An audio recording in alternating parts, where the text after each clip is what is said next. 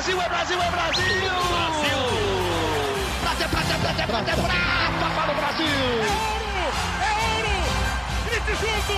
Medalha de ouro para o Brasil nos Jogos Olímpicos! Rumo ao pódio! Saudações olímpicas! Esse é o Rumo ao Pódio, podcast de esportes olímpicos da Globo. Hoje eu, Guilherme Costa, estou apresentando, enquanto meu amigo Marcel Merguiz está numa externa, que a gente chama uma produção, foi pra rua fazer produção, fazer entrevista, claro, tudo dentro dos protocolos, mas hoje ele não pode estar aqui comigo gravando. Tem um especial com ele, que ele fez uma entrevista com o Alisson dos Santos, o atleta do Brasil dos 400 com barreira, e daqui a pouquinho eu vou dar o play. Não vai ser ao vivo, vou dar o play para vocês ouvirem a entrevista do Marcel Merguizo com Alisson dos Santos, atleta brasileiro dos 400 com barreira, que a gente tem falado bastante dele aqui no Rumo ao Pódio. Daqui a pouquinho tem entrevista com ele, mas hoje eu vou tocar o bonde sozinho aqui, porque a gente teve um fim de semana com muita, muita, muita, muita coisa mesmo. Acho que é, o que a gente pode falar é que só nesse, nos últimos dias o Brasil ganhou vaga olímpica no judô, no skate, na natação, no atletismo e na ginástica. E agora o Brasil já tem 247 atletas classificados para as Olimpíadas. Na verdade, não são exatamente 247 atletas, né? São 247 vagas, porque muitas dessas vagas ainda não estão definidas, né? A gente sabe que o Brasil vai levar atletas, mas a gente não sabe quais atletas são. Por exemplo, os esportes coletivos, o vôlei, o futebol, o handball, a gente sabe que o Brasil vai levar 18 atletas no futebol masculino, 18 atletas no futebol feminino, 14 no handball masculino, 14 no handball feminino, mas a gente não sabe quais são os atletas. Então temos 247 vagas garantidas para a Olimpíada e está faltando só 45 dias, hein? Tá chegando, tá chegando a Olimpíada menos de sete semanas para a cerimônia de abertura dos Jogos Olímpicos. A gente sempre fala aqui, a cerimônia será no dia 23 de julho, uma sexta-feira mas dias antes a gente já tem alguns eventos. O primeiro evento de toda a Olimpíada é um jogo entre Japão e Austrália de softball, que vai ser na, no horário de Brasília, terça-feira, 9 horas da noite, terça-feira, dia 20 de julho, às 9 horas da noite, é, o primeiro evento da Olimpíada. Ainda antes da cerimônia de abertura, a gente vai ter alguns jogos de futebol, umas regatas de remo, umas competições de tiro com arco, mas nenhuma valendo medalha. Antes da, antes da cerimônia de abertura, a gente tem algumas eliminatórias, mas a disputa de medalha mesmo começa no sábado, dia 24 de julho. Então, a gente pega a cerimônia de abertura como base para fazer a nossa contagem regressiva. Então, nesta terça-feira que a gente está gravando o podcast, faltam 45 dias para os Jogos Olímpicos. Então, antes de chamar o Marcel, para que ele vai trazer a entrevista com o Alisson dos Santos, atleta dos 400 metros com barreira, eu vou falar um pouco de atletismo, porque a gente teve alguns resultados interessantes no fim de semana, além, claro, é, da entrevista com o Alisson dos Santos. A gente teve um, um, atleta fazendo índice no atletismo para as Olimpíadas, nos 800 metros rasos. O Thiago André, numa competição no Centro Olímpico aqui em São Paulo, correu em 1 minuto 44 segundos, 92 centésimos, os 800 metros rasos e fez o índice para a Olimpíada. Vai ser a segunda Olimpíada dele. Ele já tinha participado dos Jogos Olímpicos do Rio. Ainda falando de atletismo, a Érica Senna, que é uma atleta que tem chance de medalha na marcha atlética, a gente vem falando bastante dela por aqui, ela ficou com a medalha de bronze no Grand Prix de La Coruña, na Espanha, uma competição que reuniu algumas das melhores do mundo, não estava todas as atletas do mundo lá, mas ela ficou com bronze nos 20 quilômetros da marcha atlética. A vitória ficou com a colombiana Sandra Arenas, que fez 1 hora 28, segundos, 28 minutos e 24 segundos 20, 20 segundos na frente da Érica, que foi a terceira colocada. A prata ficou com a mexicana Alenha Gonzalez. Ainda no atletismo, o Thiago Braz, que não vive um grande ciclo olímpico, né? Ele é o atual campeão olímpico do salto com vara, mas ele não tem conseguido fazer marcas que o coloquem entre os primeiros do ranking mundial. Ele ficou em quinto lugar no GP de Rangelo, na Holanda, com a marca de 5 metros e 62 centímetros. Para a gente comparar um pouco, o vencedor da prova foi o Armando Duplantis, da Suécia, com 6 metros e 10, ou seja, meio metro quase acima do Thiago Braz. Como a gente tem falado aqui, o Thiago Braz não vai chegar na Olimpíada como favorito, mas assim, não tem muito como duvidar dele, né? O que ele fez em 2016, que foi ganhar o ouro olímpico com a melhor marca da carreira, numa Olimpíada em casa, derrotando o super favorito, que era o francês lá, é, Renault. Acho que a gente não tem muito como duvidar dele, mas ele não vai chegar como favorito, não, no salto com vara. Fizemos um pequeno resumo do que teve no atletismo no fim de semana e agora a gente vai ouvir a entrevista do Marcel Merguizo com o Alisson dos Santos, um dos destaques do atletismo brasileiro. Diga lá, Marcel. Salve, Gui, tudo bom? Bom, você já falou aí, convidado especialíssimo hoje no Rumo ao Pódio. Ele lá em Portugal, eu aqui em casa em São Paulo, mas como ele é parceiro, é como se estivesse aqui batendo papo com a gente mesmo. Alisson Brandon Alves dos Santos o Pio. É, eu gosto, o nome dele é, o nome dele é pomposo pra caramba, gosto demais. O Pio, e eu vou começar, não vou começar fazendo pergunta, vou começar te dando parabéns. Acabou de fazer 21 anos, agora já era. Agora não tem mais sub-17, sub-20, agora é, é, é supra tudo. Parabéns, cara. Feliz aniversário, feliz 21 anos. Muito obrigado, muito obrigado. Agora é sub-adulto só, só daqui para cima. Não tem como não para frente disso, agora é só subir óbito quando chegar nos 40. Esquece, não tem mais o que fazer. Vida que segue. Boa, boa, você vai longe ainda, né? É, você só tem essa cara de que já tem 30 anos, mas você. você a, a latinha. mas, mas vai longe ainda, né? Dá, dá para correr quantos não. anos aí? Uns 20 anos ainda? Não, a cara eu tenho de 16. Pô, tava me chamando aqui para voltar para a escola já, não tem condição. O cara não 20, bebê. Mas tem muitos anos ainda tem muita, muita lenha para queimar, tem muita coisa que correr ainda. Só que tem muito tempo, mas não tanto quanto outros atletas aí. Eu tenho uma meta aí que no máximo, no máximo, até 32. Depois dali, aí já, já não dá. Aí já é demais para mim. Não dá, não. treinar, treinar é essa relação do dia a dia e é o que cansa. Competir é legal, né? Competir é legal. Agora, todo dia treinar dói, né? Competir é a melhor fase, a melhor época. Quando chega, na, quando chega no período de competição, vai ter várias competições assim, é perfeito, é perfeito. O treino fica mais leve, você vai para a competição, é um, dois tiros ali, depois você descansa um pouco. É um momento perfeito. Depois que você tem que voltar de novo para encher o balde, para segurar as competições, é aí que é salgado fazer a base é o problema. fazer a base dói e eu acho que a gente até conversou sobre isso já uma vez num desses nossos encontros por aí. O 400 metros com barreiras é uma prova também desgraçada né porque ela não é velocidade não é fundo ela tem barreira e é rápida ao mesmo tempo. A estratégia é muito importante a gente pode até falar bastante disso depois mas é uma prova que não é qualquer um que faz né? Não, não é fácil ficar numa prova como essa. Não mesmo não é fácil, tipo, ficar na prova como essa. Muitos acham que é fácil, porque, tipo assim, ah, não tô indo tão bem no 400 com barreira e tal, no 400 rasos, quer dizer, vou para barreira que, tipo, é mais fácil de correr, que é mais ritmo, só que em alto nível não é assim que funciona, não é assim que as coisas são. E, tipo, realmente, 400 é complicado, eu, particularmente, acho o 400 com barreira mais fácil do que o raso, tipo, tanto para treinar quanto para competir. Só que, tipo, são duas provas que judiam, são duas provas que maltratam o treino. O treino é, é louco. Lá no meu grupo de treino, assim, eu sou conhecido de como ser o primeiro a começar a treinar e o último a acabar. É simples. Eles têm dois tiros, eu tenho, tipo, uns oito. É assim que funciona a vida. Não tem condição. O povo fica até assustado. Mas, né, tem que ir, não tem o que fazer. A gente, né? Boa, só para só entender, você falou 32, 32 anos, você quer competir ou até a Olimpíada de 32? Porque ó, a gente está chegando perto da Olimpíada agora em 21, que era para ser em 2020, então tem Tóquio agora, depois Paris 24, depois Los Angeles 28, 32 deve ser na Austrália. É, é, até a Olimpíada de 32, é isso? Então, tipo, converso, converso muito isso, tipo, brincando assim com os amigos e tal. Ah, o que eu conversei mais com isso também foi com a, com a Lohane, que é do meu grupo de treino. Minha Lohane é fisioterapeuta, a gente conversa bastante sobre isso.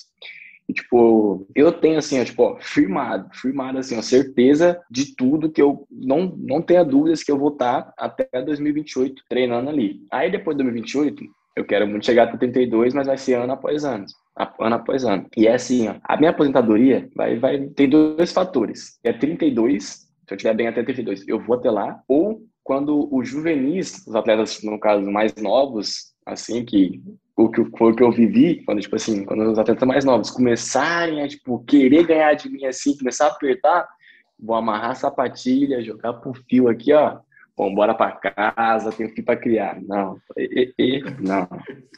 É isso, o juvenil ou 32. O que acontecer primeiro, parecido de seu pai. Quando começarem a surgir os novos Alissons Pio passando você, porque foi o que você fez, né? Foi o que você fez. Você, como, como juvenil, já começou a incomodar. Em 2019, você estava ali nos últimos anos é, da base, vamos chamar assim, e já estava batendo o recorde é, regional, nacional, começou a incomodar todo mundo. E eu acho que esse é o primeiro grande assunto que eu queria tratar com você. Como, como que funciona isso na sua cabeça, da história do, do, do, do personal best? Assim, é, é, algo que marca muito qualquer atleta, ter o PB ali, toda prova que vai tem PB. Cara, você é o cara personal best, né? Assim, porque toda prova importante que você vai correr, você bate seu recorde. Você, você guarda para bater ou não, você tá. Ah, não, não vou forçar muito aqui, porque daqui a duas semanas tem outra prova, eu bato de novo. É uma estratégia, é uma estratégia. Ou não, é evolução mesmo, e nos treinos você tá correndo para 46 e vambora. Então, tipo, na, nossa prova de pista, assim, é complicado fazer essa, tipo, de segurar, tá ir quebrando um pouco a pouco. Na prova de salto, tipo, salto em altura, salto com vara, assim, é uma prova mais tranquila de fazer isso. Mas no meu caso, tipo, eu não seguro, Sempre todos os meus PBs foram pancada e a cada semana ia melhorando, a cada competição. Em 2019, tipo, falando em PB, assim, eu lembro muito bem que teve, eu tava, tipo, correndo muito bem também, tava evoluindo muito rápido, toda a competição melhorava meu resultado. Aí no PAN Sub-20, no PAN Sub-20, a, não lembro se foi a BMAX ou a CBAT, que fez uma enquete, falou assim, ah, o monstro vai estar na pista de novo e tal, será que vai ter quebra de recorde de novo?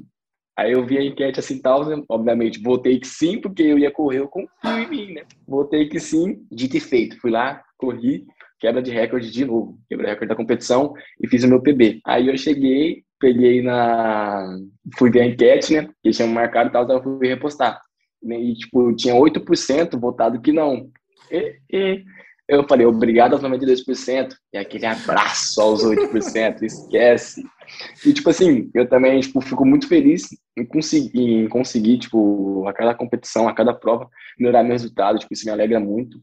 É sinal, tipo, que a gente tá no caminho certo, que a gente tá constante na evolução, que a gente tá trabalhando certo. Tipo, e cada detalhe que a gente corrige, tipo, de uma prova para outra, tem resultado. A gente consegue, tipo, otimizar em cima das informações que a gente vai, vem conseguindo juntar a cada prova. Isso dá mais, muita confiança pra gente, entendeu? Porque, tipo, eu não sou aquele atleta, tipo assim, que corre bem, depois corre muito mal e tal. Não, tipo, eu sou aquele atleta que corre bem, vou constantemente ali em cima daquele resultado. Se eu não melhorar, eu corro perto e vou ali. Então, tipo, sou sempre bem linear, assim, vou, tipo, comecei daqui, é daqui para cima. E vamos embora melhorando o resultado. Isso nos dá, nos dá muita esperança, tanto pro, como um, ano comum, como ano de Jogos Olímpicos. É, você falou de 2019 e pelas minhas contas aqui, só em 2019 foram sete PBs, sete personal best, ou seja, você bateu o seu próprio recorde sete vezes em 2019. Esse ano agora, 2021, porque 2020 você acabou não competindo, né? A competição que você ia fazer, o Troféu Brasil, é, você pegou Covid, se eu não me engano, um pouquinho antes e não correu. É, Infelizmente. Então, 2021 já são três marcas pessoais que você bateu, ou seja, foram as três vezes que você correu, as três vezes você melhorou seu tempo, é isso. Em 2019 também, as sete vezes que você correu, as sete vezes. Em dez provas importantes que você fez, você bateu dez vezes o próprio recorde. É isso, assim, a conta? Ou eu tô, tô, viajando na conta? Não, tá certo, tá certo. Eu acho que teve algumas provas que eu não acabei melhorando, meu, melhorando minha marca. Esse ano eu corri quatro provas, quatro provas com essas com barreira. A primeira, tipo, a gente tava em treino, aí teve a, oposição da competição. Assim, ah, vamos pra competição, fazer um treino de luxo, só pra ver como é que tá, pra ver umas coisinhas, uns ajustes. A gente foi, competiu, corri 49 alguma coisa, que eu comecei a temporada ali. Aí depois daquele tiro só foi PB, foram as três competições, 48, 15, 68, 47, 68, 47, 57 agora. Em 2019, tipo, a minha vida, tipo, mudou depois do, do 48. Depois do 48, tipo, não sei o que aconteceu. Eu tava, tipo, tentando quebrar o recorde sul-americano, que era 49 52, eu acho. Aí eu consegui quebrar em Azusa, correndo 49 48. Aí depois dali, era só PB. Era só PB. Toda prova era um recorde sul-americano, toda prova era recorde sul-americano, toda prova era, tipo, o povo tipo, eu já ficava como? A expectativa, tipo, do povo, pelo que eles iam me falando, ficava muito alta. Eu achava até engraçado. O povo falava, não, hoje é PB, hoje é PB de novo. Falava, calma aí, gente, é prova por prova. Aí chegaram, tava na pista, PB. Não tinha como. Vamos parar de, de te chamar de Alisson Pio, vamos te chamar de Alisson PB, assim, vai pegar o apelido. Se, se, fica esperto aí. Não duvido, não. Sinceramente, não duvido nem um pouco que isso aconteça. Com atletismo ainda, depois do meu vídeo na, da Silésia, que eles fizeram a montagem do, do Vigor reagindo, depois daquilo lá, eu não duvido de nada.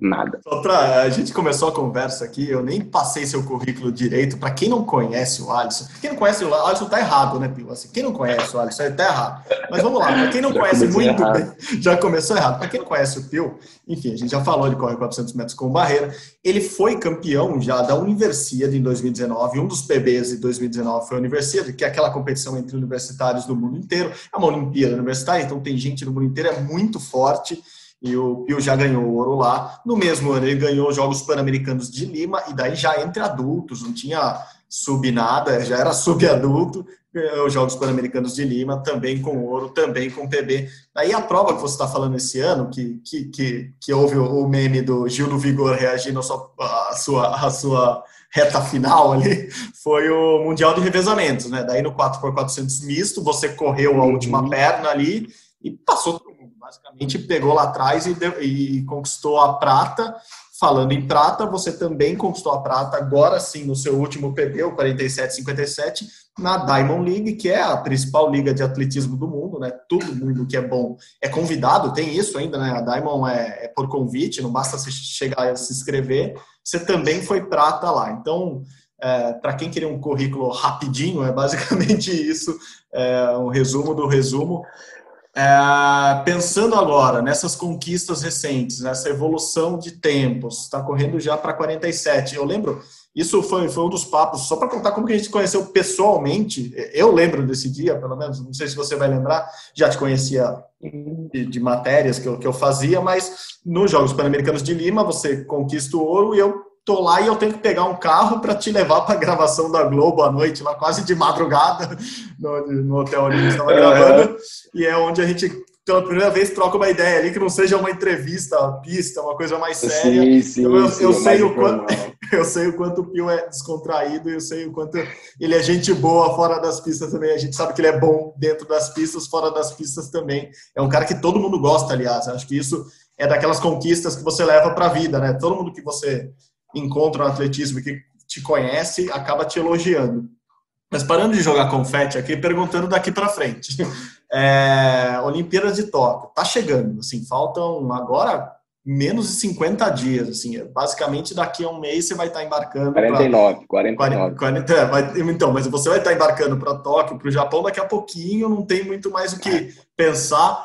Quantos personal best você vai fazer até lá? Essa é a primeira pergunta. E a segunda é: a sua meta é fazer que tempo lá no Japão? Tem esse número já? Sim, eu sei que falar em medalha, ouro, prata e bronze é sempre difícil, mas tem um número na cabeça. Se eu correr isso, o papel está anotado no espelho do quarto, lá no, no espelho do, do, banheiro, do lado do quarto.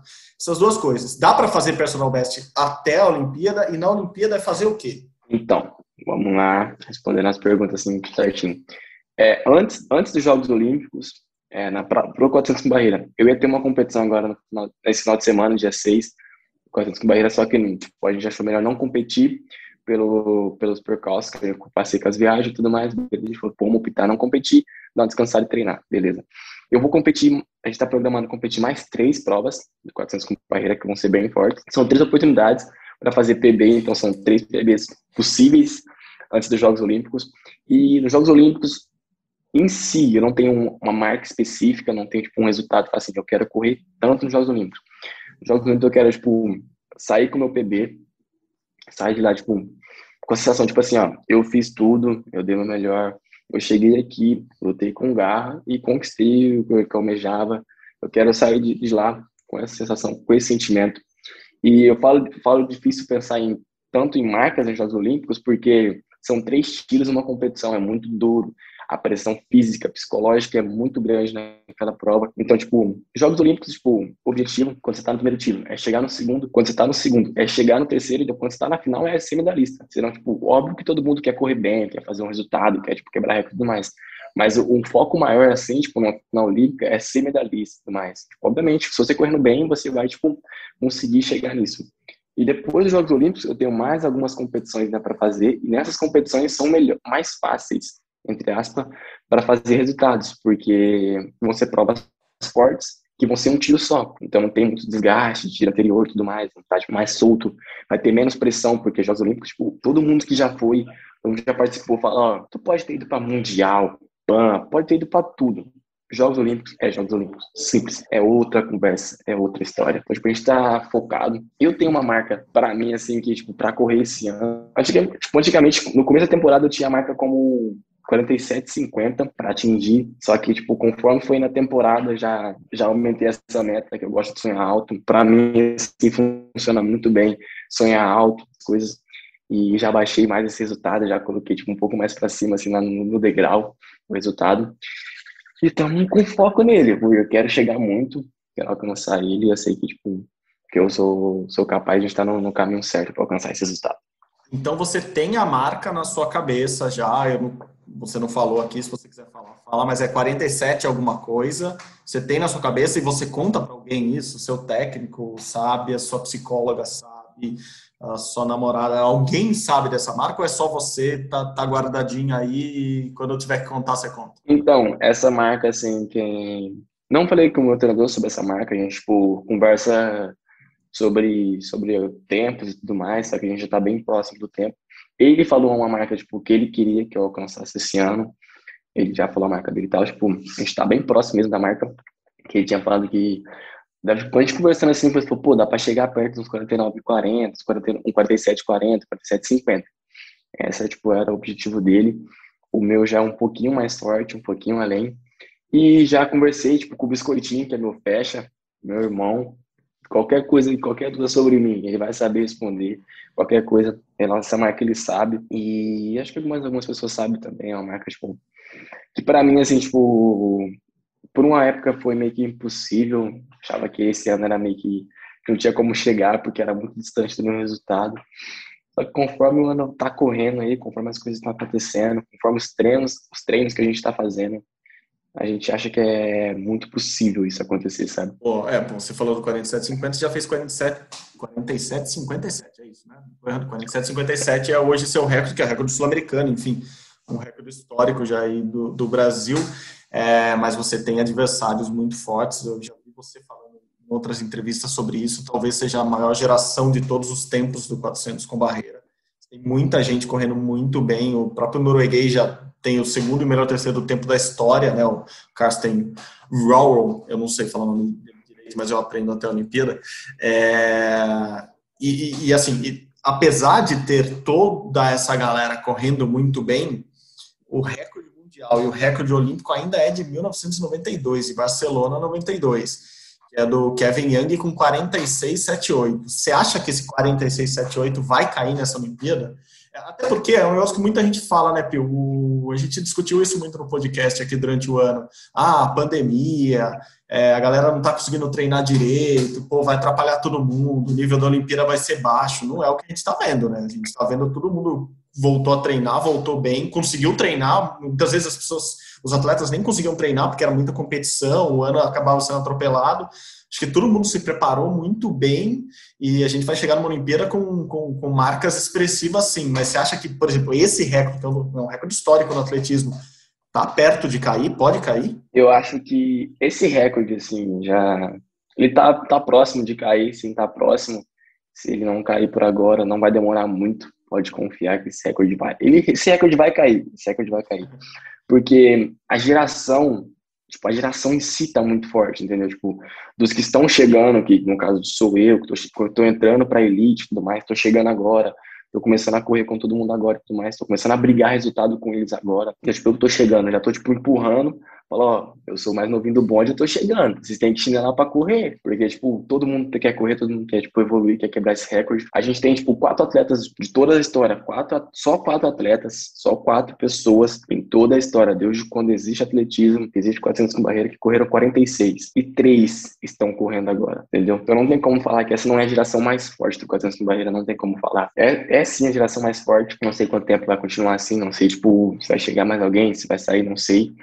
Eu sei que nos Jogos Olímpicos em si, na final olímpica, falando assim, eu acho difícil a quebra do recorde mundial, não acho possível, porque não dá pra gente falar isso, uhum. não acho impossível, eu acho difícil, mas eu acho que esse é um, um ano perfeito, assim, para para esse recorde cair. Tipo, a gente estava em pandemia, a gente tava não, a gente está em pandemia, a saúde do mundo tá complicada, do Brasil, então tá, tá tenso. Só que alguns atletas, assim, tipo, não digo tanto no Brasil, mas fora do Brasil, assim, alguns atletas assim conseguiram, tipo, praticamente manter a sua rotina de trabalho, tipo, normal, conseguiram adaptar de alguma maneira, conseguiram, tipo, se virar nos 30 ali, tipo, e ter uma pista e tudo mais. No Brasil, a, situação foi outra, a realidade foi outra, nem todos conseguiram isso e tal, tipo, eu, pelo menos, não consegui ter uma pista para treinar na época da pandemia, foi difícil, estava tudo fechado, era, tipo, algo além da gente, não tinha como a gente falar, pô, temos que ter pista, mas era um negócio de saúde, era uma paralisação que era necessária acontecer, Tipo, a gente entendeu, entendeu a situação e respeitou tudo.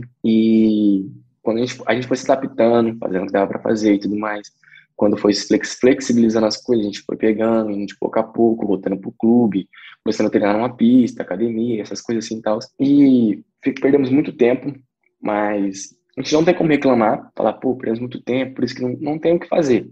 É isso.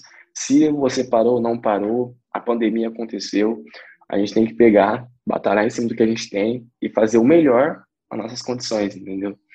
E é isso que acho que tipo, a maioria dos brasileiros estão fazendo. Tá todo mundo treinando, todo mundo focado. Vai ter o Troféu Brasil por agora, então vai ser tipo uma competição muito forte, porque todo mundo quer alcançar os índices, todo mundo quer estar tá presente e brigar de igual para igual nos Jogos Olímpicos. Então, tipo, a pandemia atrapalhou, atrasou. Só que a gente é brasileiro, né? A gente dá nosso jeitinho sempre. o, nesse tempo, nesse ano, até que um ano que você ficou sem competir, você mudou alguma coisa tecnicamente na sua prova, na sua estratégia? A gente te conhecia muito como, como atleta. Você é muito alto, né? Você tem dois metros, se eu não me engano. Então, isso ajuda a passar as barreiras ali, só passada é larga, é, mas você ficou conhecido como um atleta que segurava um pouco o começo de prova e depois tinha uma reta final, ali os 200 metros finais, a última curva e a chegada muito boa. É, eu já vi algumas provas suas, você, você tá, me parece que está saindo um pouco mais forte do que fazia normalmente. Agora, mudou alguma coisa tecnicamente? Está fazendo com menos passadas entre cada barreira, você, você mudou a perna da, da, barreira, não sei se você salta sempre com a esquerda, salta sempre com a direita, agora não mudou isso. Teve uma evolução, assim, você passou por uma evolução recente também que está fazendo você evoluir na prova? Então, para responder essa para te responder essa pergunta completamente, e comentar um pouco de 2019, que em 2019 a gente começou o ano com um, padrão, de corrida. Falou assim, ah, vamos fazer tantas passadas até a primeira e as outras barreiras com a mesma quantidade de passada. Beleza. A gente começou o ano trabalhando em cima disso e conseguimos isso. Quando eu acertei o padrão de corrida, eu quebrei o recorde americano, foi a primeira vez que eu quebrei o recorde americano. Sub-20 na época, eu corri 49, 48, fiquei muito feliz e tudo mais. A gente continuou treinando em cima disso. Só que teve algumas provas que eu comecei a fazer que algumas barreiras começou a ficar muito justa para mim naquele padrão de corrida, entendeu? Ficou muito próximo, estava me atrapalhando de evoluir na prova. A gente conversou, conversei com o meu treinador, falei, pô, Filipão, tipo, vamos conversar aqui, acertar as coisas, onde que a gente pode fazer. Aí a gente resolveu tirar uma passada em duas barreiras, entendeu? Tipo, eu fazia com 13 passadas, agora teve duas barreiras que eu tô fazendo com 12 passadas.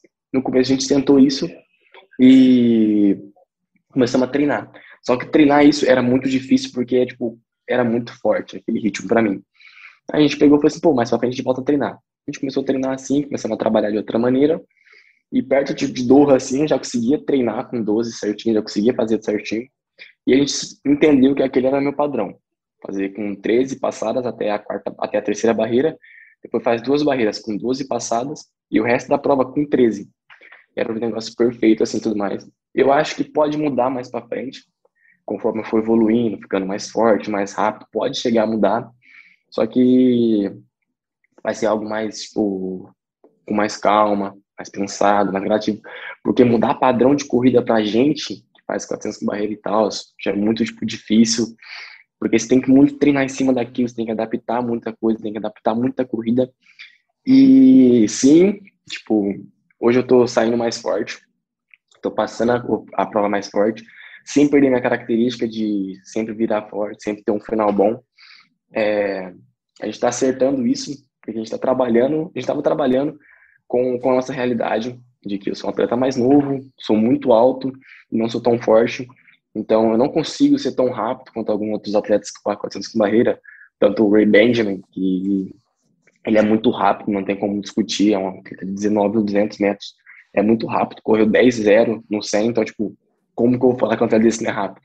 Porque ele, tipo, hoje ele briga com nossos velocistas por, tipo, por, por ser campeão de troféu, alguma coisa do tipo assim, tal. Então, tipo, não tem como falar que ele não é rápido.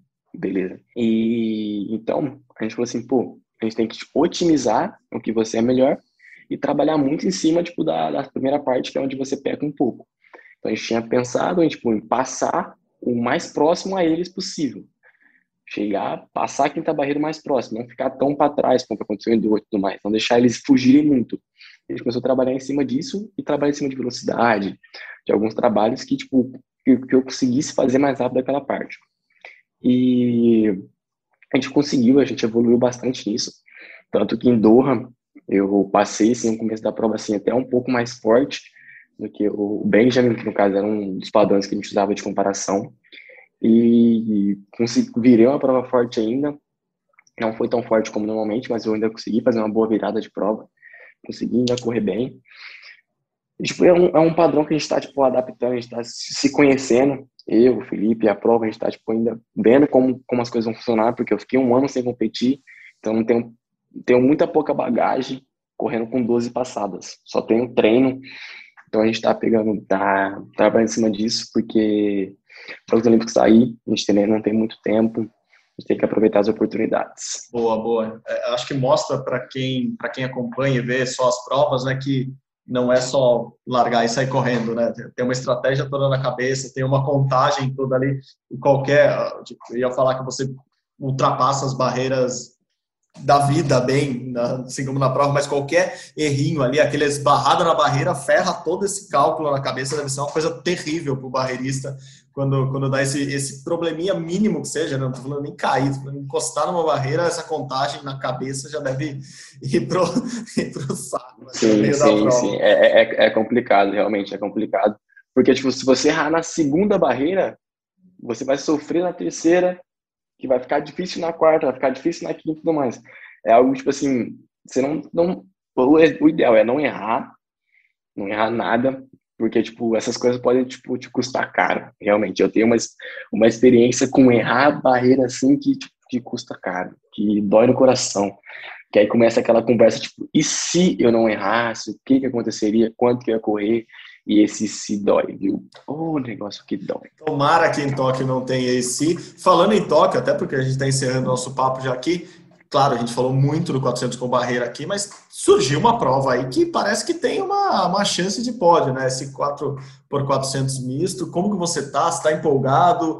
É, chegam a treinar o 400 durante, por exemplo, agora nos próximos 50 dias ou 40 dias, você vai treinar o 400 também ou não? É uma prova que vai sair naturalmente lá no dia do revezamento? Vocês vão treinar o revezamento do bastão? O que, você está esperando dessa prova de revezamento misto, que é uma novidade na Olimpíada, novidade para vocês também? Não, eu tenho duas notícias, uma boa e uma ruim. Qual que quer ouvir primeiro?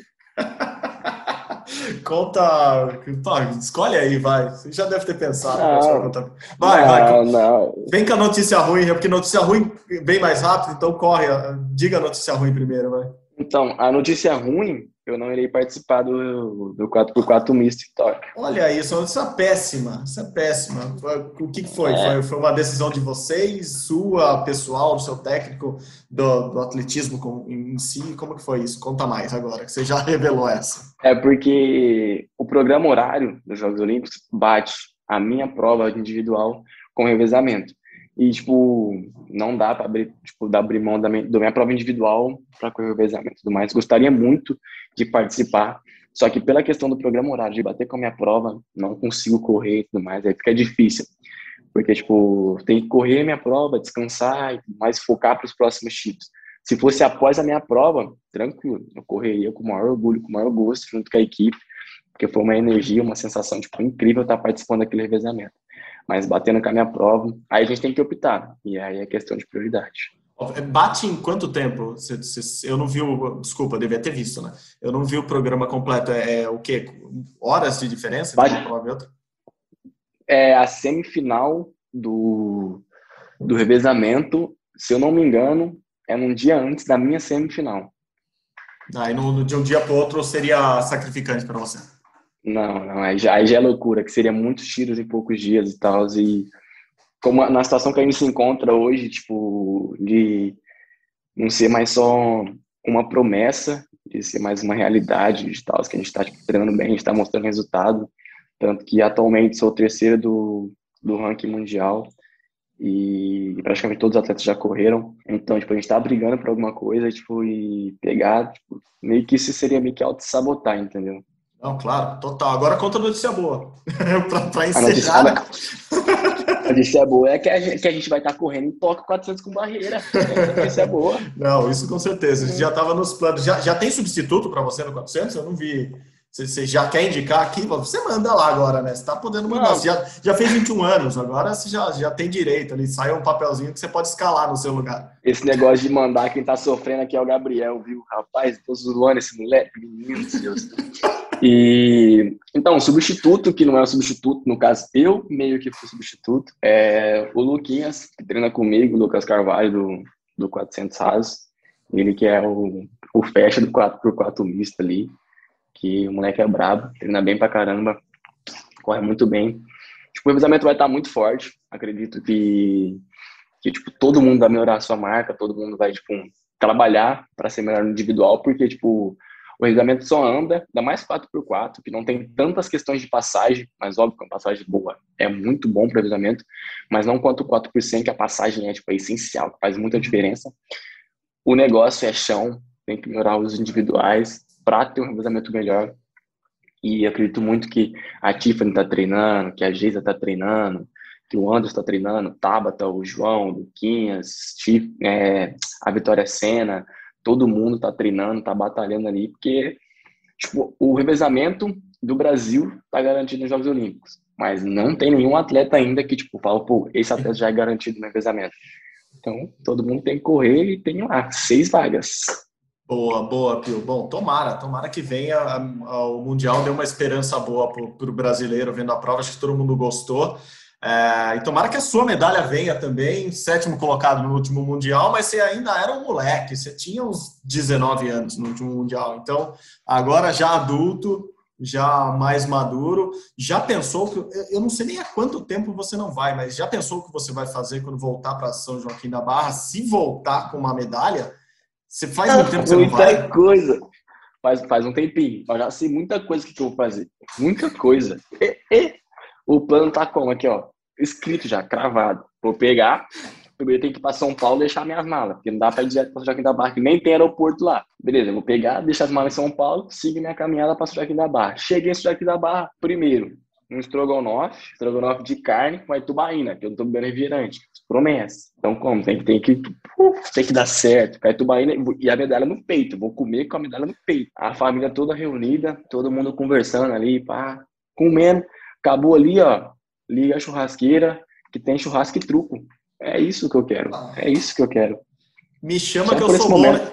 sou bom nesse negócio de truco e de tubaína também. Acho que, ó. Sabe, sabe nem a, jogar truco. Ah, não, mas pô, já tava, já tava querendo fazer uma parceria aqui, não tava nem desafiando. Eu sou bobo, né? sou bom. É, tomar zap, zap colado na testa não, não faz parte do meu treinamento de truco no interior paulista, mas. Não, não, não. Agora, só para saber, o estrogonofe de carne é de alguém específico? É da mãe, é da avó? De quem que é? Pô, da mãe, da mãe, da, da mãe, mãe. Da mãe. Fala o nome dela. Da, da, da Ah, Sueli Alves aí, a coroa. Né? Dona Sueli, já, já começa, já que ó, as famílias infelizmente não vão poder ir para Tóquio, já começa a picar o filé mignon, porque medalhista merece filé mignon já, né? Já começa a separar ali a uhum. carninha. E... Qualidade.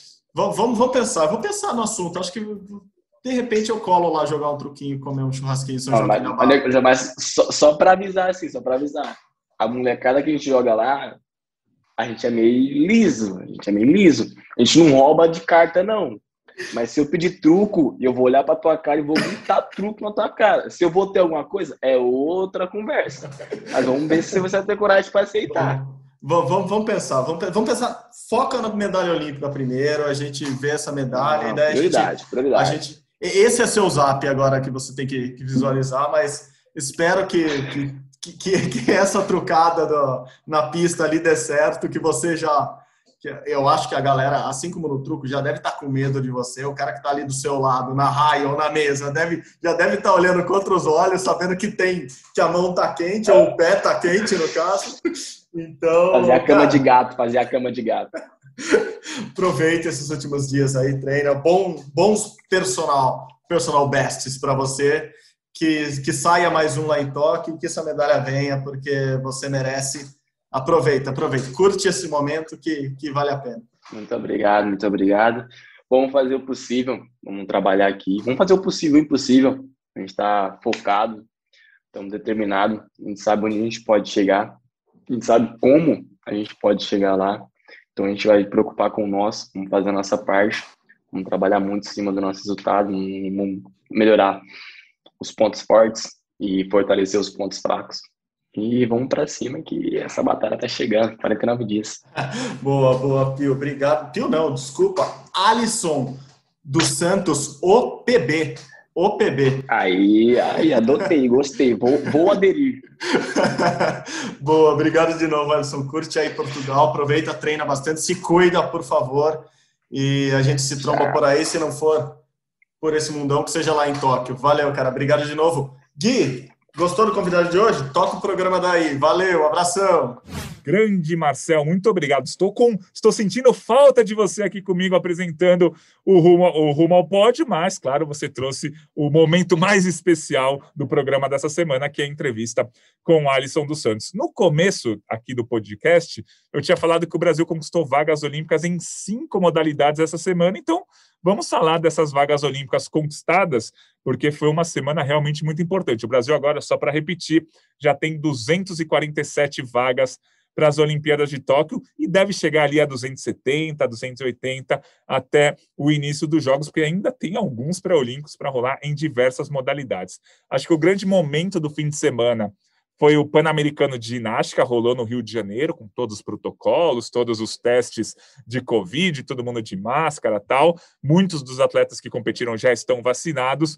E a Rebeca Andrade, ela que se contundiu, passou por duas cirurgias sérias nesse ciclo olímpico, disputou esse, pré, esse Pan-Americano, né, que é um pré-olímpico, e venceu a prova do individual geral com a nota de 56,700, garantindo uma vaga na Olimpíada. Ela fez 14,800 no solo, 14,400 nas barras assimétricas, 13,800 na trave, 13,700 no solo, né? Ela fez 14,800 no salto, né? Quando eu falei no começo, solo é salto. Então, 14,800 no salto, 14,400 nas barras assimétricas, 13,800 na trave, 13,700 no solo. Muito legal essa apresentação dela. Ela conquistou a vaga olímpica. Tem ainda muitos é, ajustes a fazer nas séries, dá para aumentar essa pontuação, e se ela chegar ali na casa de 57, quem sabe 58, começa a brigar por uma medalha no individual geral, né, que é a soma dos quatro aparelhos, sem contar que ela pode, claro, brigar por medalhas em cada um dos aparelhos. Ela, ela tem notas para quem sabe disputar as quatro finais olímpicas, no solo, nas barras, na trave e, e, no salto. Então a gente vai ficar acompanhando de perto a Rebeca nesses próximos 45 dias para ver como que ela vai chegar na Olimpíada. Se ela continuar inteira fisicamente, melhorar ainda o, o ritmo que ela está, ela pode sim brigar por uma, brigar por duas, quem sabe brigar por três medalhas. Quando a gente fala brigar por três medalhas, não quer dizer que ela vá conquistar três medalhas, né? A gente sempre fala que é muito importante você chegar com muita chance de medalha na, na, nas Olimpíadas. Então, a Rebeca chegando com três chances, ela fica com a chance de ganhar uma medalha ali, quem sabe duas. E ela vai juntar as chances dela com as chances da Flavinha, que nem disputou esse Pan-Americano, porque ela está com uma pequena lesão no tornozelo e a Flávia já estava classificada para a Olimpíada, não precisava necessariamente disputar esse campeonato pan-americano. Então, Flávia Saraiva e Rebeca Andrade serão as representantes femininas do Brasil nas Olimpíadas. A Flávia já estava classificada desde o Campeonato Mundial de 2019, quando ela foi finalista no individual geral, finalista na trave, finalista no solo, e a Rebeca agora garantindo a vaga para a segunda Olimpíada dela, né? Ela já participou da Olimpíada do Rio 2016, sendo inclusive finalista no individual geral. Nesse mesmo Campeonato Pan-Americano de Ginástica, a gente teve outra vaga para o Brasil, que foi conquistada por Diogo Soares. Ele tem 19 anos e terminou um individual geral com 82,700. A gente lembra que na ginástica masculina, o Brasil já tem todas as vagas é, preenchidas, porque o Brasil conseguiu a vaga por equipes no Mundial de 2019, quando ficou entre as 12 primeiras colocadas. Então, o Brasil vai ter quatro nomes para disputar por equipes e conseguiu mais um quinto classificado agora com o Diogo na prova do individual geral. Aí cabe à comissão técnica definir quais serão os atletas que vão para as Olimpíadas. Muito provavelmente, assim, é quase impossível que Arthur Zanetti, Arthur Nori e o Caio Souza fiquem fora desse time. Esses três estão praticamente garantidos.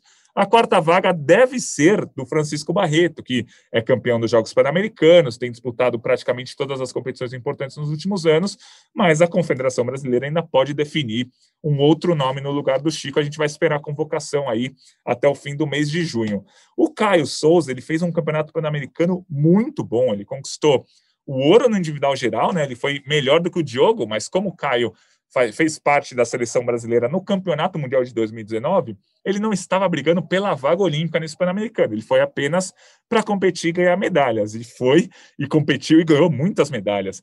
Ele foi ouro nas argolas com 14,700, que é uma nota muito boa, uma nota que a gente começa a pensar que se ele fizer isso na Olimpíada, ele briga por uma final. 14,900 na nas barras paralelas, que ele também conquistou ouro, uma nota muito boa também, uma nota para brigar por final olímpica. E no salto ele fez 14,575, outra medalha de ouro no Pan-Americano, mesmo errando, né? Um dos saltos ele caiu bem. É, ele não caiu, né? Mas na aterrissagem ele deu passos bem largos que ele perdeu pontos.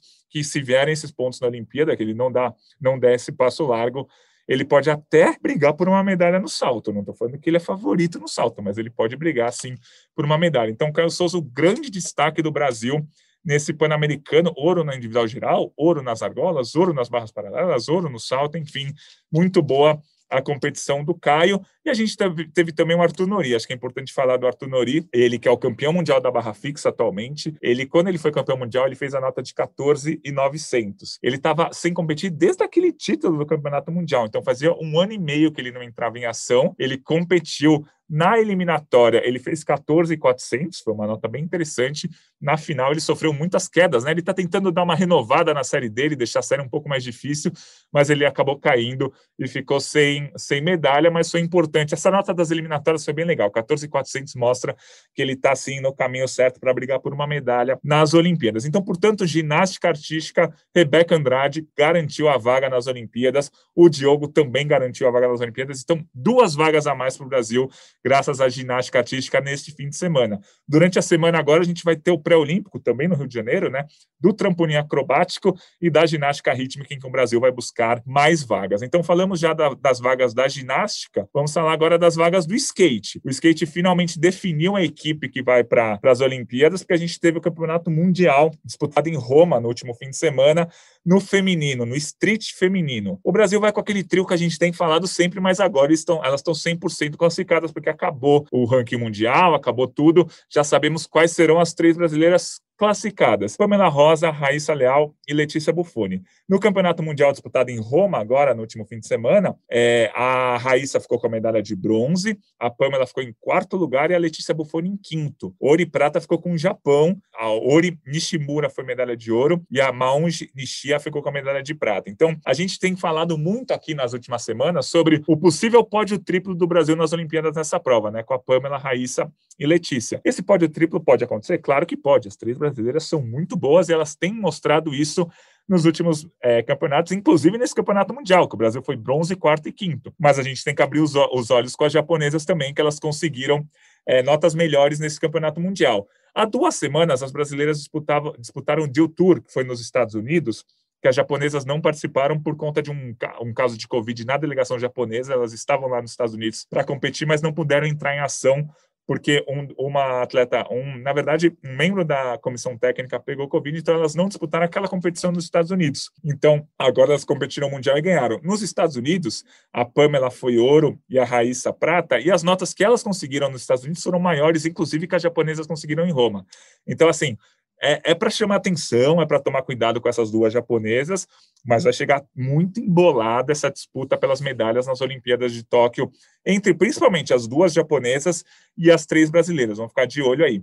No masculino, a gente teve também os atletas classificados para as Olimpíadas. O Kelvin Hoeffler, ele ficou na quinta posição no Campeonato Mundial de Skate Street, né? Ficou pertinho, pertinho, pertinho da medalha, e ele é a principal chance do Brasil para as Olimpíadas no street masculino. O Felipe Gustavo e o Giovanni Viana também conseguiram a classificação para as Olimpíadas por conta dos resultados no Campeonato Mundial, mas nesse Campeonato Mundial, por exemplo, o Felipe e o Giovanni nem chegaram na final, né? Não ficaram nem entre os oito melhores. Então, eles não vão chegar na Olimpíada como favoritos à medalha. Eles podem surpreender? Claro que podem, os dois são muito bons, mas eles não são favoritos. O Kelvin, sim, o Kelvin está no bolo. Foi quinto no Mundial agora de 2021, na semana passada, foi quarto no Mundial de 2019, foi medalhista nos Mundiais de 2018, 2017, enfim, o Kelvin é um cara muito regular que está sempre brigando pelas medalhas. Enfim, chegamos já no skate, temos a equipe definida para o skate, o skate que tem tudo para ser o carro-chefe do Brasil nas Olimpíadas agora de Tóquio em 2021. O skate, a gente tem uma projeção de três medalhas para o skate, provavelmente duas no street feminino e uma terceira que pode vir no parque masculino, pode vir no parque é, até o feminino, que não é favorito, mas pode brigar, ou mesmo no street masculino. Eu acho que vou vir três medalhas para o skate brasileiro. Já falamos da vaga olímpica conquistada na ginástica, já falamos da vaga das vagas olímpicas conquistadas no skate e já falamos das, da vaga olímpica conquistada no atletismo com o índice do Thiago. É, agora vamos falar um pouquinho de natação. É, primeiro vamos falar da, das vagas olímpicas. Né? A gente falou há algumas semanas que os resultados que as brasileiras fizeram nas provas de revezamento do Troféu Brasil, que foi a seletiva brasileira, há um mês poderiam gerar vagas olímpicas depois, porque elas fizeram um tempo importante durante a seletiva, e aí a Federação Internacional ia pegar o ranking mundial e pegar os quatro melhores tempos do ranking mundial, entre aqueles que ainda não estão classificados para a Olimpíada, e colocar que essas quatro equipes estarão classificadas para as Olimpíadas. O o deadline desse ranking já acabou, foi no último dia 31 de maio, e a Federação Internacional de Natação oficializou o revezamento 4 por 100 feminino está classificado para as Olimpíadas, ficou com quarto tempo na seletiva, é, e são quatro países que se classificaram, então o Brasil passou ali no laço, e o 4 por 100 medley misto, né, que são dois homens e duas mulheres, também estão garantidos, eles ficaram com o terceiro tempo da, do ranking mundial são quatro vagas. O 4 por 200 feminino está numa espécie de lista de espera. Ele ficou em quinto colocado neste ranking mundial, que dava só quatro vagas. Então, o Brasil está numa espera meio diferente, que é algum país desistir, algum país não participar, algum país não atingir os índices individuais, porque é um, um critério bem minucioso para você levar a equipe de revezamento, que precisam ter atletas também com índices nas provas individuais, enfim. O Brasil é o primeiro da lista de espera. Se acontecer alguma coisa no 4 por 200 feminino, o Brasil entra também. Mas neste momento, oficializados, o 4 por 100 feminino, com a Larissa Oliveira, Etienne Medeiros, Stephanie Balducini e a Ana Vieira, e o 4 por 100 medley misto, que é uma prova diferente que vai entrar na Olimpíada agora em 2021 pela primeira vez. O Brasil vai com Guilherme Baceto, que já estava classificado para a Olimpíada nos 100 metros costas, na prova individual. O Felipe Lima, que também já estava classificado para a Olimpíada porque ele fez índice individual no 100 peito.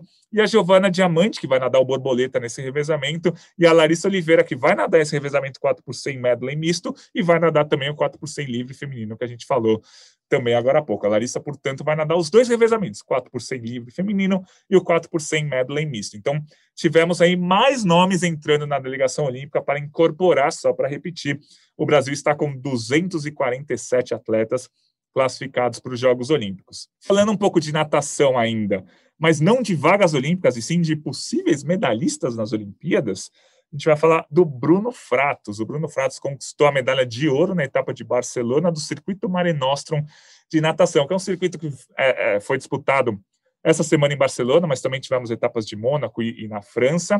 É, alguns atletas europeus estiveram lá, os americanos nem viajaram para a Europa, mas é importante você competir nas vésperas das Olimpíadas, né? Você está sempre competindo e o Bruno Fratos gosta de competir. Ele participou das três etapas, ficou com uma medalha de prata e duas medalhas de ouro, mas foi legal o tempo que ele fez nessa etapa de Barcelona no último fim de semana. 21 segundos e 73 centésimos. Essa marca é a melhor dele no ano, igualando o que ele tinha feito na seletiva olímpica, que ele fez lá nos Estados Unidos, 21,73, e mostrando que, mesmo ele não estando no auge da forma, daqui a dois meses só que ele vai estar no auge da forma lá na Olimpíada, é, ele fez uma marca muito boa, 21,73, 21 segundos e 73 centésimos. É um tempo muito bom, o coloca entre os melhores do ranking mundial até o momento nessa temporada. E a gente tem falado aqui que o Bruno Fratos é um cara que vai chegar na Olimpíada com ótima chance de medalha. Eu diria até que ele é favorito a medalha nos 50 metros livre. Tem uns seis ou sete nadadores com condições reais de ir ao pódio na, na Olimpíada no 50 mais livre. O Caleb Dress é o grande favorito, mas tem um britânico, Ben Proud, tem um outro americano, tem o Bruno Fratos, é, tem um grego, enfim, tem muita gente brigando por essa medalha. E ele, o Bruno Fratos tem nadado muitas vezes, de forma muito regular, abaixo dos 22 segundos. E aí, numa Olimpíada, um tempo de 21,40 já deve dar uma medalha. É, o Bruno Fratos já fez tempos bem melhores que esses em outros anos. Esse ano a melhor marca até, até o momento 21,73.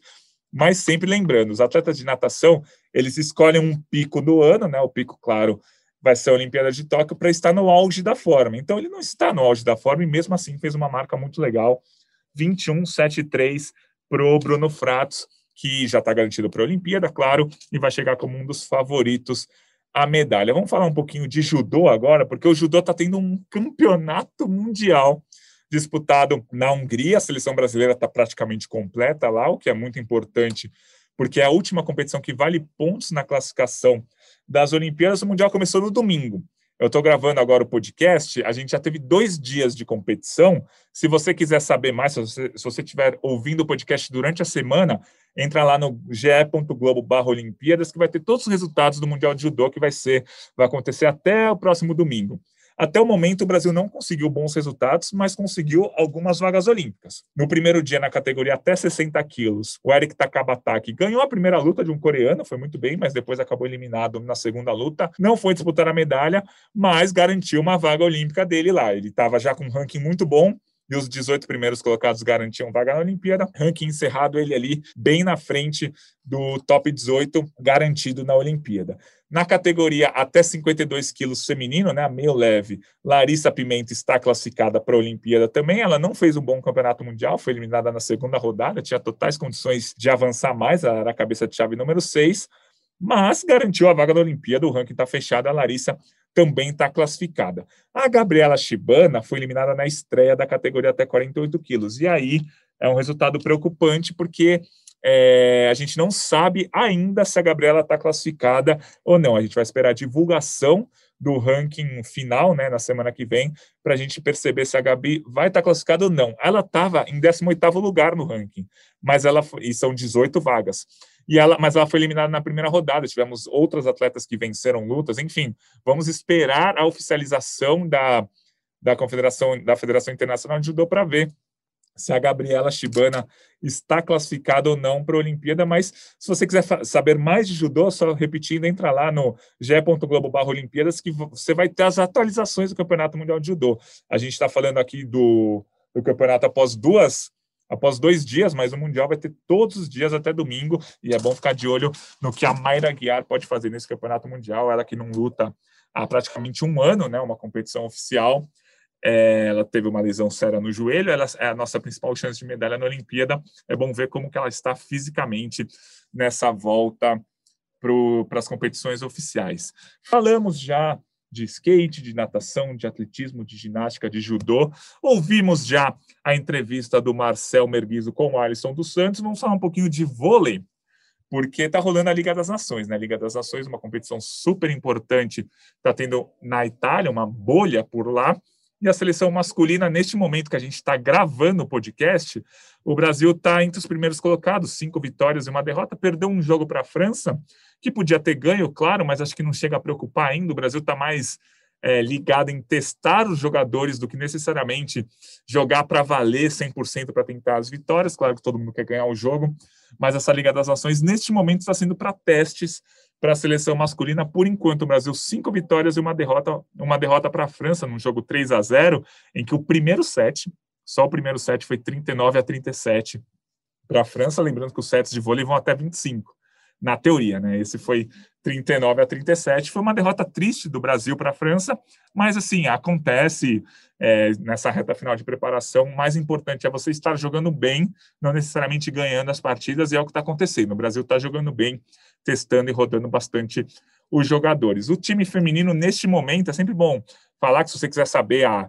classificação oficial da Liga das Nações, você entra lá no ge.globo barra vôlei, você vai ter a posição do Brasil exata. Como a gente está gravando no começo da semana, durante a semana a seleção vai jogar muitas vezes, e o Brasil, nesse momento, na, na Liga das Nações Feminina, está com seis vitórias e uma derrota. O Brasil perdeu para os Estados Unidos, mas vem fazendo uma campanha boa, seis vitórias e uma derrota, e está encaminhando a classificação para a semifinal da Liga das Nações. Na, na Liga das Nações a gente tem 16 seleções, 16 no masculino e 16 no feminino, as quatro melhores, né? Todos jogam contra todos, após 15 rodadas, as quatro melhores jogam uma fase final lá na Itália mesmo. Então a gente está de olho no vôlei também. Falando de vôlei ainda mais agora, na, de vôlei de praia, um resultado um pouco mais preocupante. A gente teve é, mais uma etapa do circuito mundial esse ano, foi a sexta etapa desse ano, a gente teve uma em Doha, três em Cancún, no México, e uma na Rússia, agora essa sexta na República Tcheca. E o Brasil é, conquistou medalhas, é importante, mas não foram as duplas que vão para as Olimpíadas que conquistaram as medalhas. Bárbara Seixas e Carol ficaram com bronze no feminino, André e Jorge ficaram com bronze no masculino. É sempre bom falar que as duplas brasileiras classificadas para a Olimpíada no feminino são Agatha e Duda e Ana Patrícia e Rebeca. A Agatha e a Duda fizeram um campeonato até que razoável no, é, em Ostrava, na República Tcheca, mas ficaram em nono lugar. É, perderam nas oitavas de final. E foi a pior campanha delas no ano. Esse ano elas estão bem regulares. Acho que, assim, o resultado delas não, não me preocupa muito, porque elas estão muito regulares esse ano. Elas, das seis etapas, elas foram campeões, em uma foram medalha de prata, em outra foram duas vezes medalha de bronze, e uma vez quinto lugar, e agora nono lugar. É óbvio que eu queria que elas tivessem ganho medalha, mas acho que o resultado ainda não preocupa. A Ana Patrícia e a Rebeca nem viajaram para a República Tcheca, elas estão classificadas para as Olimpíadas, mas a Rebeca ainda se recupera de uma lesão no tornozelo. É, não vou dizer que eu estou preocupado, porque elas estão bem tratadas, elas estão se preparando bem para as Olimpíadas, mas é, seria legal elas terem disputado essa competição para a gente ver o nível que elas estão. Mas a gente espera que elas cheguem na Olimpíada como candidatas ao pódio, né? Eu não colocaria a Ana e a Rebeca como favoritas ao pódio, mas claro, como candidatas ao pódio. No masculino, a gente teve o Alisson e o Álvaro ganhando apenas uma partida e ficando em 17 lugar no, na etapa de Ostrava do circuito mundial. O Alisson e o Álvaro, claro, o Alisson é o atual campeão olímpico, né? Na época jogava com o Bruno Schmidt. O Álvaro já foi vice-campeão mundial em 2013, quando jogava com o Ricardo. São dois jogadores muito bons, mas os resultados não apareceram esse ano, né? Das seis etapas, eles conseguiram só um pódio. Foi a terceira posição ali no, numa das etapas de Cancún mas eles têm feito muito quinto, muito nono, ficaram em 17 nessa etapa, eles têm perdido bastante jogos. É, eu não digo que eles cheguem, vão chegar como favoritos à medalha na Olimpíada, principalmente porque tem duas, três, acho que quatro duplas que estão jogando um pouquinho melhor do que as demais. O Alisson e o Álvaro estão na briga por medalhas, claro que estão na briga por medalhas, mas eles não vão chegar como favoritos. Isso pode ser bom ou pode ser ruim também. Mas os resultados de seis etapas, só uma ir ao pódio, começa a preocupar aí o Alisson e o Álvaro. A quarta dupla brasileira na Olimpíada vai ser o Bruno Schmidt, né, que foi campeão na Rio 2016 com o Alisson, e o Evandro. Eles não jogaram essa etapa da República Tcheca e nem a etapa da Rússia do circuito mundial. Por quê? Porque o Bruno Schmidt teve Covid em março, só que ele teve uma, uma Covid bem séria, ele ficou internado alguns dias, ele não chegou a ser entubado, mas ele ficou internado, e ele ainda não conseguiu voltar a treinar como ele treinava antes, né? Já faz quase três meses aí do caso de Covid. É, ele já não tem mais o vírus no corpo, mas tem as sequelas do vírus e ele não está conseguindo treinar do jeito que ele costuma treinar. Então, eles preferiram nem viajar para essa etapa do circuito mundial, a 45 dias das Olimpíadas. Vamos ver como que ele se recupera, o Bruno, para a gente ver qual, qual, vai ser o desempenho deles nas Olimpíadas. Por enquanto, não há nenhuma chance, pelo menos por enquanto, de Bruno e Evandro não jogarem a Olimpíada. Eles estão classificados, o Bruno está se recuperando, então, nesse momento, a dupla oficial do Brasil nas Olimpíadas é o Bruno e Evandro. Caso a CBV, os técnicos e o próprio Bruno entendam que, o, que ele não está preparado para disputar a Olimpíada de uma forma é, que deveria estar, a CBV pode sim mudar tanto a parceria, né, colocar alguém para jogar com o Evandro, como também a CBV pode simplesmente mudar e tirar o Evandro e o Bruno Schmidt das Olimpíadas e colocar uma terceira parceria, que se fizer isso vai ser o André e o George, muito provavelmente. Mas, neste momento, sem dúvida nenhuma, Evandro e Bruno estão classificados para as Olimpíadas, ainda não cogitam essa mudança, mas é só para a gente deixar claro que podemos sim ter alguma mudança. A CBV tem o direito de mudar a dupla, é isso que acho que vale é, ressaltar. Mas, neste momento, não há nenhum é, nenhum movimento para que isso aconteça, pelo menos até agora.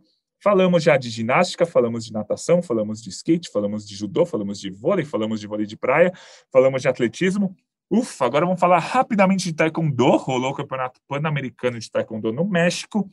E o Brasil conquistou quatro medalhas de ouro, saiu com 14 medalhas, mas acho que os dois títulos mais importantes, pelo menos nesse momento, são de Milena Titonelli, porque ela vai estar na Olimpíada, na categoria até 68 quilos. Ela venceu o PAN, venceu duas mexicanas, até o México é uma, é uma potência no taekwondo. Ela venceu uma mexicana na semifinal, uma mexicana na final e ficou com a medalha de ouro. O outro atleta brasileiro que vai para a Olimpíada, que é o Ícaro Miguel, também foi medalha de ouro na, nesse campeonato pan-americano, venceu um americano, depois venceu um mexicano no Golden Score, que é uma espécie de prorrogação do Taekwondo. O terceiro brasileiro que vai para a Olimpíada é o Edival Netinho, né, Edival Pontes, que ele não participou desse campeonato pan-americano porque ele se recupera de uma lesão. Então, só para terminar, o giro de notícias, muita coisa aconteceu esse fim de semana para o Brasil, algumas coisas positivas, outras nem tanto, mas claro que a gente faz todos os comentários. E para finalizar o nosso podcast Rumo ao Pod, vamos naquele aquela velha pergunta: vai ter Olimpíada? Toda semana a gente tem se perguntado isso e a resposta desde sempre foi: vai ter Olimpíada. Só não sabemos quais são os protocolos. Agora, faltando 45 dias, os protocolos estão começando a ser divulgados, mas a gente ainda não tem concretamente como que vai ser a Olimpíada. É muito provável que 75%, 80% dos atletas cheguem até vacinados é, lá na Olimpíada. Saiu uma pesquisa no Japão falando sobre é, se a população acredita que as Olimpíadas vão ser realizadas. A pesquisa não foi você quer que as Olimpíadas sejam realizadas. A, a pesquisa foi você acredita que as Olimpíadas serão realizadas? 50% da população acredita que sim, 50% acredita que não acho que o pessoal do Japão não ouve tanto nosso podcast, né? Que a gente está falando que vai ter Olimpíada sim, mas brincadeiras à parte, claro, eles que estão sentindo na pele os problemas que eles são por lá da Covid, é, os números, claro, não são nem de perto os números aqui do Brasil, mas lá no Japão, no começo do mês de maio, eles chegaram a ter 6 mil casos diários. Aqui no Brasil, a gente tem uma média de 60, 70 mil. Lá chegou a ter 6 mil casos diários, agora os números estão caindo, estão na casa de 3 mil casos diários, diários e a população está um pouco mais confiante agora, depois dessa queda é, do número de casos diários lá no Japão. A vacinação lá no Japão, que não anda tão rápida, nem 5% da população foi vacinada ainda. A expectativa é que pelo menos os, os idosos, até o início da Olimpíada, dia 23 de julho, estejam vacinados. Mas, respondendo à pergunta de sempre, sim, vai ter Olimpíada. Faltam agora 45 dias. Se o Comitê Olímpico Internacional, nem o comitê organizador, nem o governo do Japão cancelou ou adiou a Olimpíada até agora, não vai ser faltando 45 dias que eles vão optar por não fazer a Olimpíada. Então, ufa, falamos aqui de muitos esportes nessa semana maluca dos esportes olímpicos, faltando 45 dias. Espero que eu tenha agradado aqui no lugar do meu amigo e parceiro Marcel Merguizo, que está numa gravação externa neste momento, mas claro, participou aqui do nosso podcast numa entrevista super especial com o Alisson dos Santos. A gente fica por aqui no Rumo ao Pódio. A edição foi Pedro Suaide e Bruno Palamin, a coordenação de Rafael Barros e a gerência de André Amaral. Você pode ouvir o nosso podcast em todos os agregadores e, claro, no ge.globo barra Rumo ao Pódio, sempre lá, toda semana, geralmente terça-feira à tarde, ali por volta das 3, 4, 5 horas da tarde, o nosso Rumo ao Pódio já está no ar. Agradeço a todo mundo, agradeço aos nossos editores e agradeço ao meu amigo Marcel Merguizo, que sempre está comigo no Rumo ao Pódio. Dessa vez ele esteve numa entrevista, não fez a gravação comigo, mas semana que vem a gente volta com mais um Rumo ao Pódio. Saudações Olímpicas. Tchau, tchau!